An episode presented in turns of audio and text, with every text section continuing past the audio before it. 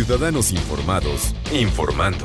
Este es el podcast de Iñaki Manero, 88.9 Noticias. Información que sirve. Tráfico y clima cada 15 minutos. Oye, la soledad, la tristeza, la ansiedad, algo que se puede convertir a lo mejor en algo que no queremos, una, una depresión tal vez en estas fechas. ¿Por qué Navidad? ¿O es una imagen que tenemos ahí prefabricada de que en Navidad la gente se deprime más? Vamos a platicar y le agradecemos mucho, como siempre, a nuestro gurú Manuel Hernández García, doctor en clínica psicoanalítica y director general de Descubriéndote. ¿Cómo estás, Manuel? Gusto saludarte. Hola, Iñaki, ¿qué tal? Mucho gusto. Gracias por la invitación. A ver, dime una cosa, ¿sí es, sí es eh, las épocas decembrinas donde la gente más se deprime o, o es un es fabricado culturalmente este, este, este asunto? No, no creo que sea ni un mito ni una idea. Este, en realidad, lamentablemente diciembre es el mes en donde más se presentan incluso temas de suicidio. Y esto obedece a que finalmente la llegada de la Navidad y el Año Nuevo representa muchas cosas, entre ellas el cierre de ciclos, ¿no? El saber si pudiste cumplir con una serie de propósitos o metas o, cosas que, que, no pudiste alcanzar, pues se vuelven símbolo de nostalgia, de, añoranza, de desilusión. Y bueno, en estas épocas en particular con este rollo pandémico, pues se, acentúa más esta parte. Incluso te diría, creo que hoy tenemos un triple reto, porque primero que nada está identificar qué personas de pronto están padeciendo una depresión, déjame decirlo así, natural. Ajá. ¿Quién está padeciendo un trastorno afectivo estacional?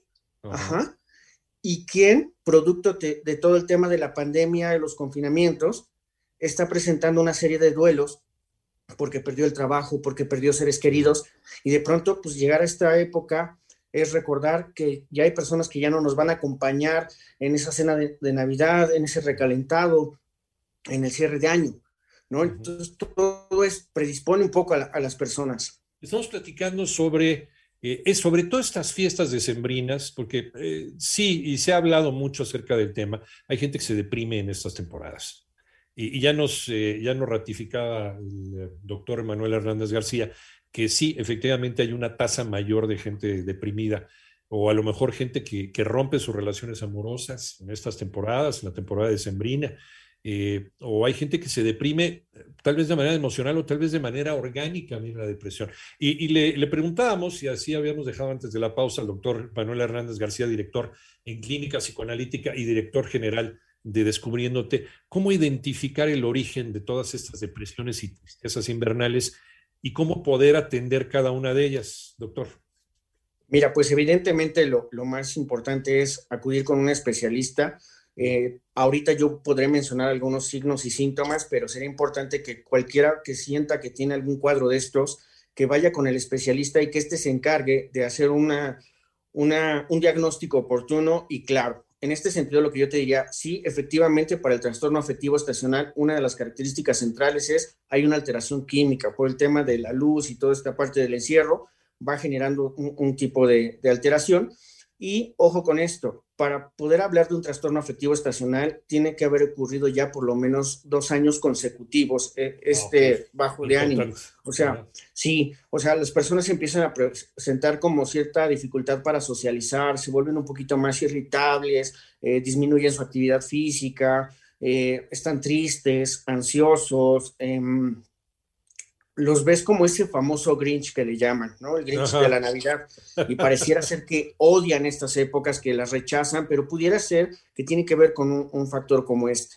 En la depresión habitual sabemos que hay una subestimación de uno mismo, hay falta de interés por ciertas cosas, existe un cierto desaliento, hay alteración en los estados del sueño, en la alimentación, este, ya sea que comas más, comas menos, duermas más o duermas menos.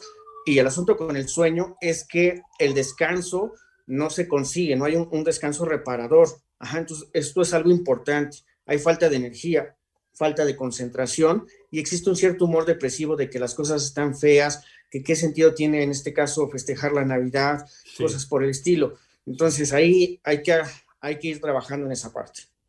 Eh, ¿No hay un poquito de presión social también con esto, Manuel, de que la misma sociedad te presione a que a, que a fuerza tengas que ser feliz en esta temporada? Y pues sabes que a mí la Navidad me, viene y me va, me da exactamente lo mismo. Eh, este, es el Grinch del cual estábamos hablando. ¿Es, es malo? Eh, ¿Está mal ser Grinch? ¿O, no, yo pienso que no es, yo pienso que no es ni malo ni bueno. Yo creo que cada quien debe de fluir como, como puede, este, sobre todo en estas épocas. Yo te decía en el corto, este, pues de pronto decías feliz Navidad, que la pases en compañía de tus seres queridos y tal, y hoy de pronto, pues es pásala lo mejor que tú puedas y con quien tú decidas, este, porque no sabemos si la persona perdió a alguien muy significativo en, estos meses que llevamos de, pandemia, y entonces de pronto, pues yo diría, hay que actuar sin memoria y sin expectativa. ¿Qué quiere decir esto?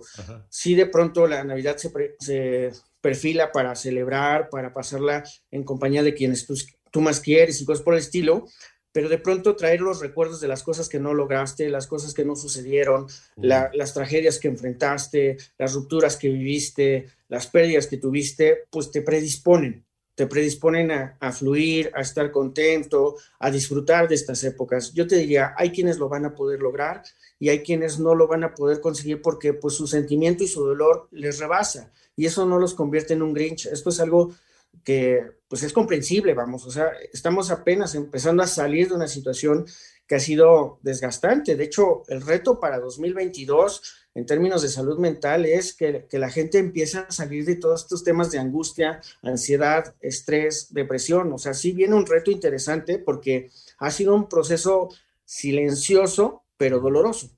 E, esto ya entonces llega al aspecto emocional, porque eh, el asunto de ser feliz en Navidad o festejar en Navidad va más allá de, la obligación religiosa. Yo hace rato lo decía, eh, yo tengo amigos judíos que no perdonan una posada, ¿eh? se las avientan todas, ¿no? hay, hay, una, hay algo en esta temporada que hace que la gente tienda a, querer festejar, a querer ser feliz independientemente de el sentido real de la Navidad, que se supone que es el nacimiento de, de Jesús. Pero bueno, eh, más allá de eso, entonces el que una persona en, un momento en que la mayoría del mundo occidental es feliz y festeja, no está feliz, esa persona ya se puede considerar con un problema predepresivo. No, yo no lo vería de esa manera. Eso, caería en un estigma, la verdad. Qué bueno que lo dices.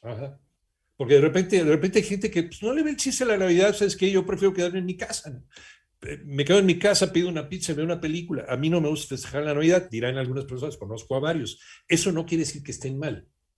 Exacto, mm. totalmente de acuerdo con eso. Entonces, eh, este, este trastorno navideño o este estrés y esta depresión tienen otros síntomas que hay que ver más allá del que no te guste la temporada. Sí, totalmente de acuerdo. Incluso, por ejemplo, ahorita se entra en un desborde muy importante con el tema de las compras, porque estamos de alguna forma este, llenando vacíos, inconscientemente traemos como ese deseo de regalar amor a través de las cosas materiales. Y entonces, desde ahí entramos en un concepto de materializar las emociones y no necesariamente eh, requerimos de ese tipo de esfuerzos para poder demostrar nuestro cariño. Pero ojo, hay a quienes les cuesta trabajo expresar un te quiero, un te amo de manera clara y directa y prefieren expresarlo a través de proveer, a través de dar un regalo, a través de comprar cosas, de, llevar de vacaciones y, sentir que desde ahí están ofreciendo su cariño y, su cobijo a su familia. Ahí que nos falta entonces, abrirnos a eh, ser más empáticos con el otro. Yo creo que hoy por hoy una de las cosas de las que debemos de ser conscientes es que tenemos que aprender a expresar, tenemos que aprender a decir lo que sentimos, lo que queremos, lo que necesitamos y también tenemos que aprender a pedir ayuda o a recibirla. El estigma de, no ir al psicólogo porque no estoy loco, me parece que esta pandemia lo vino a quebrantar de manera significativa porque hoy muchas personas están requiriendo de este tipo de apoyos, hoy más que nunca. O sea, yo lo decía cuando hablábamos de la ansiedad o sea, de pronto las personas querían acabar con la ansiedad y no querían medicarse o esperaban que con un fármaco la, ansiedad desapareciera, ¿no? Entonces hay que entender que estos procesos son complicados, no, no son cosas de echarle ganas y, ponte de buenas porque las cosas van a mejorar. Lo peor que le puedes decir a una persona es echarle ganas. Pero a ver, danos un tip, un tip, Manuel, eh, para las personas a las cuales es recurrente la tristeza en estas épocas por arrastrar todos estos que a veces consideramos como fracasos en la vida. Danos un tip para poder sobrellevar la temporada. Mira, lo vamos a hacer muy práctico y lo voy a poner desde este lugar. Nuestra mente nos engaña o nos predispone. Y en este sentido, Iñaki, te invito por un instante a que cierres tus ojos y que te imagines esas papitas que venden en los parques, que venden afuera de las escuelas, esas que tanto nos encantan, esas papitas fritas con mucho limón. Imagínate, con sal, con chilito. Ahora imagínate la que la tienes en tu mano y que te la comes. ¿A poco no estás empezando a salivar, Iñaki? No, ahorita voy a la alacena. bueno, si te fijaste de manera muy rápida, hice un pequeño truco mental con, tu pensamiento, con tu fantasía, y empezaste a salivar. Eso quiere decir que nosotros podemos programar nuestra mente para lo positivo o lo destructivo. Y entonces el tip que les quiero dar es, trabajemos en programar nuestra mente para fluir, para ver las cosas agradables que nos dan aprendizaje y que nos permiten crecer a pesar de estas circunstancias que de pronto resultan adversas. Y tratemos de disfrutar estas épocas lo mejor que se pueda. Doctor Manuel Hernández García, ¿en dónde te encontramos? En Descubriéndote MX o bien al 5539 77 03 57.